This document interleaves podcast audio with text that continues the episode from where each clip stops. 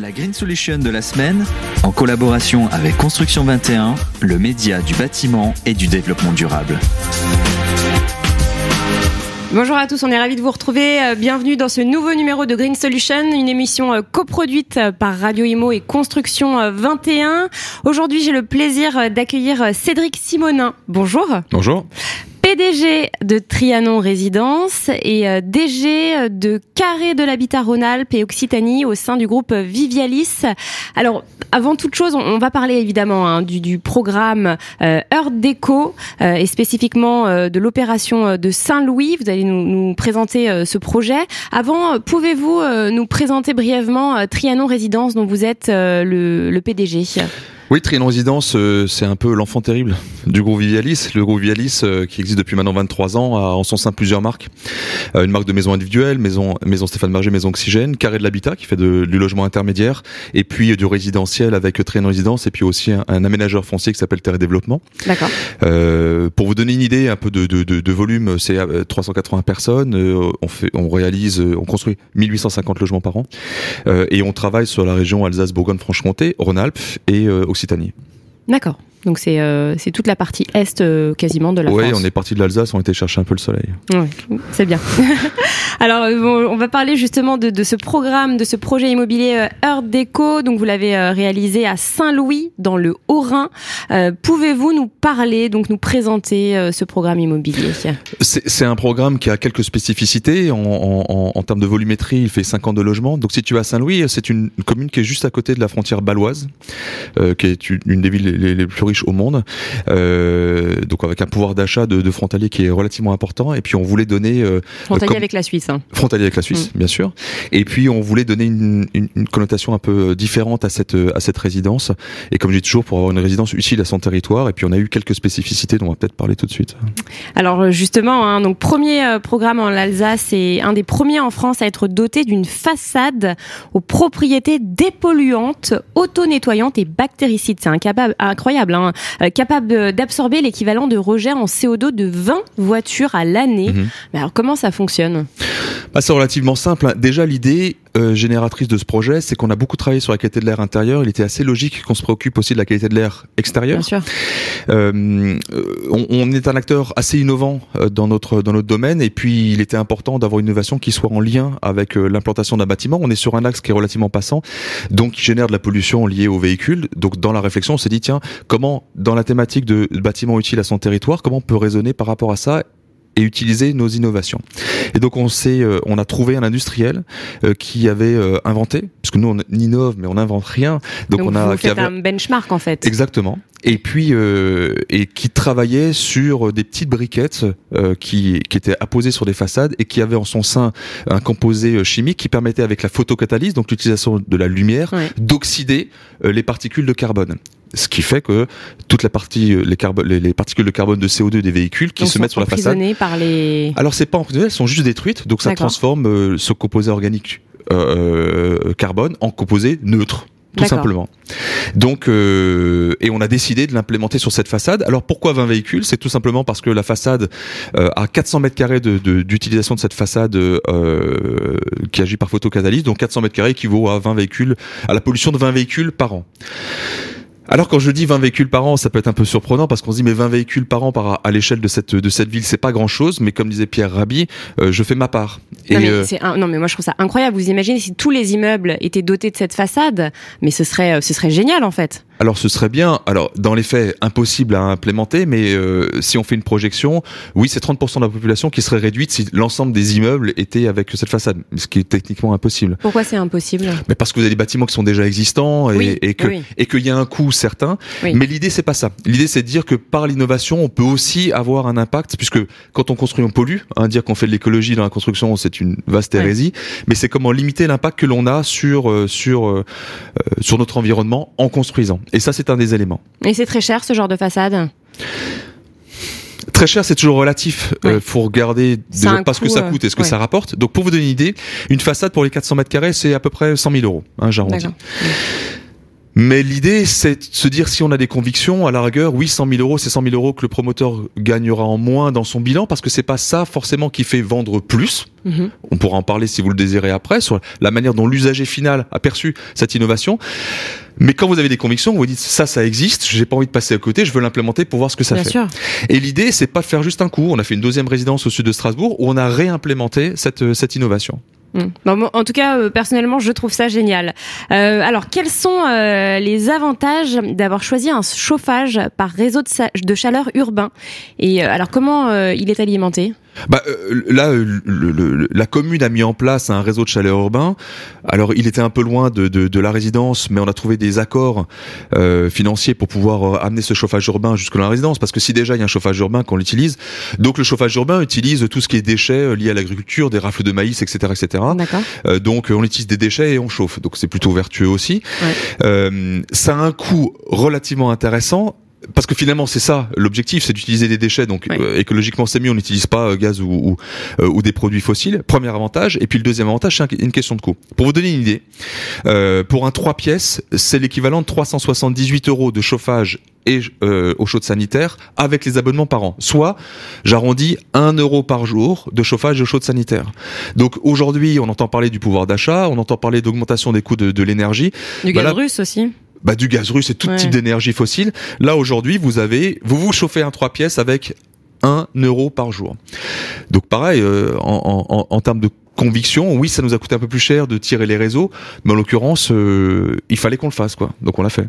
du coup, c'était, enfin, cet hiver aussi, euh, les, les, habitants pourront se chauffer sans penser aux conséquences de la guerre en, en Ukraine. C'est important aussi d'en parler. Pour d'autres raisons peut-être, mais en tout cas pas pour le chauffage. Ouais. D'accord. Euh, alors, vous avez créé un label, le label Bâtiment Sain. Euh, pour évaluer la qualité de l'air des logements. Donc on en parlait tout à l'heure, hein, la mhm. qualité euh, d'air intérieur. Euh, il a d'ailleurs été attribué à la résidence donc Art Déco. Euh, comment fonctionne ce, ce label? Comment a-t-il été créé? Sur quels critères? Alors, je, je, je, vais faire un petit peu d'histoire, mais ça, ça l'idée a été, a été lancée avant la mise en application de la RT 2012. À l'époque, beaucoup de constructeurs, promoteurs, architectes euh, qui ne voulaient pas voir cette règle, cette norme arriver, disaient qu'on va créer des bâtiments thermos. Ça, ça m'a, ça m'a ouvert un peu l'esprit en me disant mais finalement, qu'est-ce que ça veut dire bâtiment thermos et quel est l'impact que ça peut avoir euh, sur euh, sur l'usager final? Parce que finalement, la RT 2012, on est à la R20, la RE 2020 là, mais la RT 2012 à l'époque était assez vertueux, c'est bon pour le porte-monnaie et c'est bon pour la planète. Mm. Mais la question, comme on a des bâtiments qui étaient très étanches, la question que je me suis posée, c'est mais quid de la qualité de l'air intérieur? Moi, je suis pas médecin, donc je me suis euh, euh, associé entre dans la réflexion au CHU de Strasbourg avec un éminent allergologue et je lui ai dit mais docteur expliquez-moi comment ça se passe euh, les problématiques liées à la qualité de l'air intérieur. En fait il y a deux problématiques. Elle est essentiellement liée aux allergènes et aux composés organiques volatiles. Donc ça génère des maladies qui sont liées au formaldéhyde, au benzène, c'est des substances que l'on a dans l'école, dans les peintures, etc., qui à terme sont, sont rejetés dans l'environnement et qui génèrent, qui peuvent générer des problématiques asthmatiques ou de cancer. Donc, fort de, de ce constat, j'ai demandé à ce qu'on fasse un état global de l'utilisation des matériaux qu'on utilise dans les, dans les résidences en laboratoire par, ce, par, ce, par le CHU de Strasbourg. Et il s'avère que dans nos constructions, 50% des, des, des, des, matériaux utilisés étaient bons, voire très bons, 30% moyens et 20% pas bons. Toujours des allergènes et des composés organiques volatiles. On a été voir les industriels, on a dit est-ce que vous avez des produits qui sont sans allergènes, sans composés organiques La réponse est oui. Pourquoi vous ne les proposez pas? Réponse des industriels parce que vous toute la profession dit que c'est trop cher. Je reviens sur ce que j'ai dit tout à l'heure, quand on a des convictions, on les porte. J'ai dit mais trouvons des solutions pour pouvoir implémenter nos résidences et utiliser ces matériaux. On l'a fait, on l'a labellisé, on a fait un label qui s'appelle Label Bâtiment Sain. C'est un label interne. Quand j'en ai parlé, on nous a dit oui mais un label interne, vous êtes jugé parti. J'ai dit qu'à cela ne tienne. On l'a étalonné auprès de l'ADEME avec leur label Écrin, qui était à l'époque manager. Euh, on s'est rendu compte que notre label il tenait la route par rapport au label de l'ADEME, donc c'est un label qui tient la route. Aujourd'hui, effectivement, cette résidence, elle a été labellisée bâtiment sain, comme toutes les résidences que l'on fait. Quand on fait quelque chose, c'est pas faire un coup marketing, c'est pas faire un coup one shot, c'est parce que c'est porté par des convictions. On est conscient que finalement les logements que l'on construit sont cinq fois plus pollués à l'intérieur qu'à l'extérieur, le logement neuf. Donc on doit, se, on doit faire quelque chose. Et on agit via ce label. Hmm. C'est très intéressant euh, ce label, ouais. Euh, en termes de, de, mobilité pour les résidents, est-ce que euh, vous avez mis en place certaines choses? Oui, euh, le logement est toujours intimement lié avec les mobilités, parce que le quand, quand, les gens achètent un logement, ils se posent des questions de euh, comment je vais à mon lieu de travail, comment j'emmène les enfants à l'école, périscolaire, extrascolaire, etc., etc. Bah, c'est un, des critères de choix pour euh, l'achat d'un appartement ou d'une maison. Hein. Clairement, mais clairement, on l'a vu après le Covid. Après le Covid, il y a eu euh, ruée vers les campagnes. Maintenant que l'essence est à 2 euros, c'est les gens se disent mais finalement est-ce que ça vaut le coup d'habiter à 15, 20 ou 30 km de chez moi? Je parle pas de la région parisienne, je parle plutôt des villes de province. et finalement, oui, j'ai un peu de verdure, mais deux, j'ai un coût de l'énergie qui est plus important. Donc il y a un gros dilemme qui qui, est mis en dont les gens se, se enfin, une question que se posent les gens, par exemple, gros dilemme. Et donc on s'est dit tiens, si on agrégeait des mobilités, si on essayait de trouver des solutions par rapport à nos résidences. Donc euh, dans certaines résidences, on a mis des vélos électriques et dans une résidence euh, comme celle de Saint-Louis, on a mis des véhicules en autopartage euh, pour les pour les résidents. Ça a plusieurs avantages. La deuxième voiture qui reste au parking 98% du temps, bah, finalement là les gens, on peut leur dire libérez-vous de cette cette voiture et pour des menus trajets, utilisez les voitures qui sont qui sont qui sont dans votre résidence. C'est une utilisation qui est relativement simple sans abonnement, qui ne coûte pas de charge supplémentaire. On a trouvé un bon système avec euh, avec Renault euh, par rapport à ça. Renault le constructeur, hein, pas, pas, mm. pas, le chanteur. euh, donc on, on, a trouvé un système relativement innovant par rapport à ça et et ça a un vrai succès euh, auprès de nos auprès de nos résidents. Oui, c'était ma, ma, prochaine question. Ça, ça fonctionne bien du coup. Ben oui, parce que les gens y trouvent un intérêt. Alors il y a l'intérêt du quotidien, mais après, euh, je, je, je, prends mon exemple, moi qui ont qui ai des filles relativement euh, grandes. À partir du moment où elles passent leur permis, elles veulent une voiture. Bah finalement, euh, une voiture pour un pour quelqu'un qui vient de passer le permis, on prend une voiture qui a un peu qui a un peu d'âge, qui peut être cabossée, avec une assurance qui coûte cher pour être utilisée de temps en temps. Là, en l'occurrence, bah, quelqu'un qui a 19 ans qui vient de passer son permis, c'est pour faire deux trois sorties en aller voir les copains ou, se balader à trois dos, il y a une voiture qui est à disposition. Elle n'utilise que autant kilomètres passés et un point c'est tout. Oui. Oui, donc c'est très euh, très avantageux au final pour. Je pense, oui. En tout cas, c'est un vrai succès. Ouais.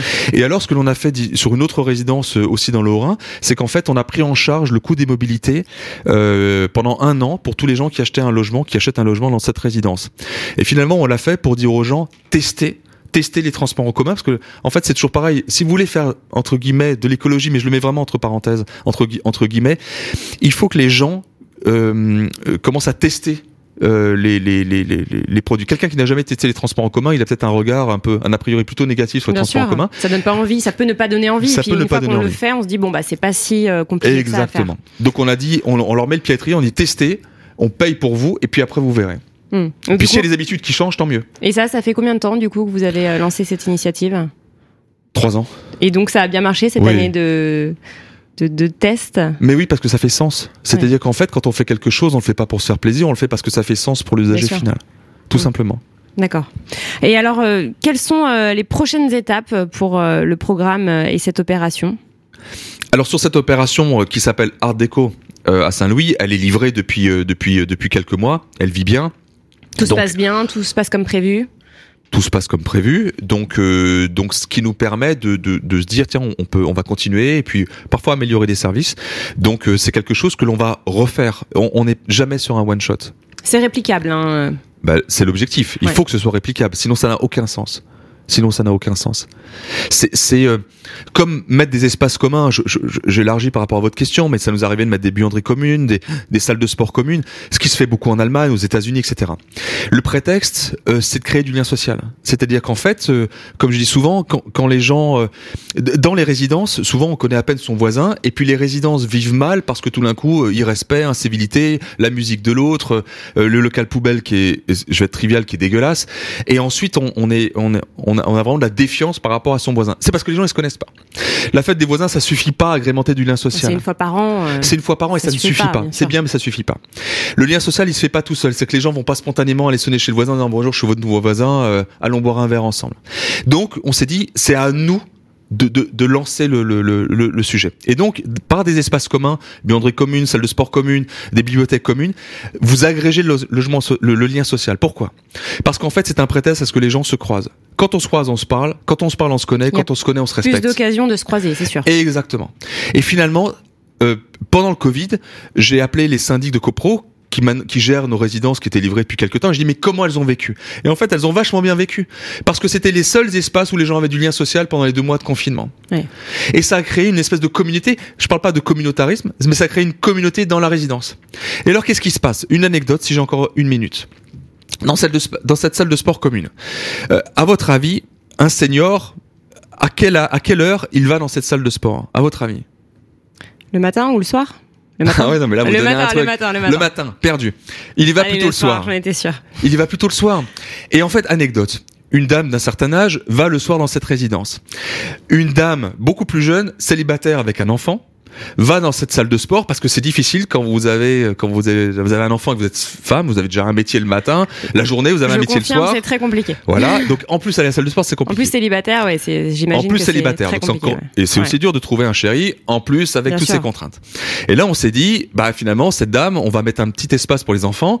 Euh, Peut-être que si un jour il y a une femme célibataire, elle prend son enfant sous le bras, elle le met là, elle va faire son sa demi-heure ou ses trois quarts d'heure de vélo, le gosse joue, etc.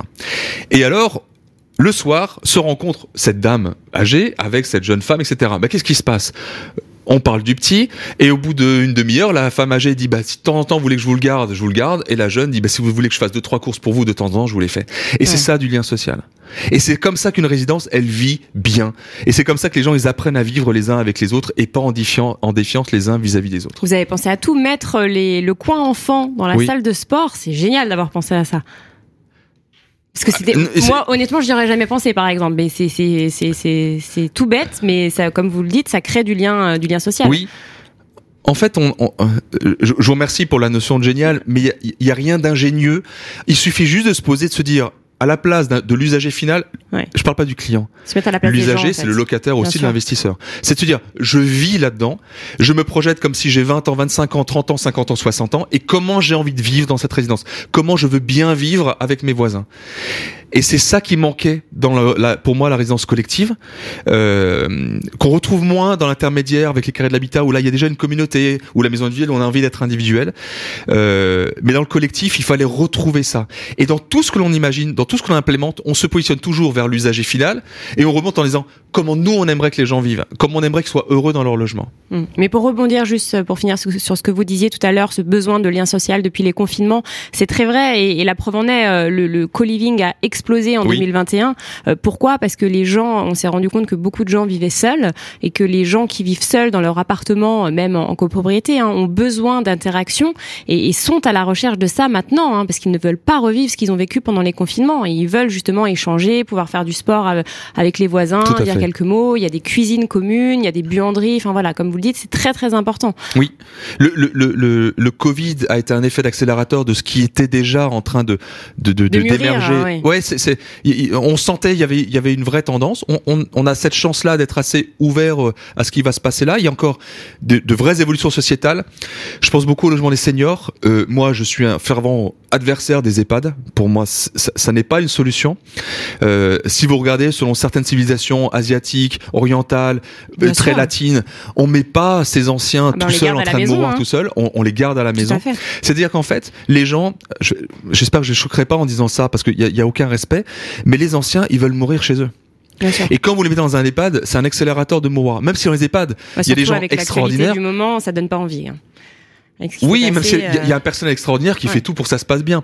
Mais les gens, ils veulent mourir chez eux. Donc, le rôle, notre rôle, en tant que concepteur de logement, etc., c'est de penser ça pour eux. C'est de se dire comment on peut imaginer des logements où les gens pourront y vivre le plus longtemps possible, être médicalisés le plus longtemps possible. Et s'ils veulent mourir chez eux, ils mourront chez eux, avec leurs proches à côté, et dans cette communauté où on les soutiendra jusqu'au dernier moment. où on est chez soi et bien chez soi. Bien chez soi. Eh bien, merci beaucoup euh, Cédric Simonin euh, d'être venu sur le plateau. Merci infiniment de nous avoir présenté euh, ce beau projet. Earth Déco de Saint-Louis. La Green Solution de la semaine, en collaboration avec Construction 21, le média du bâtiment et du développement durable.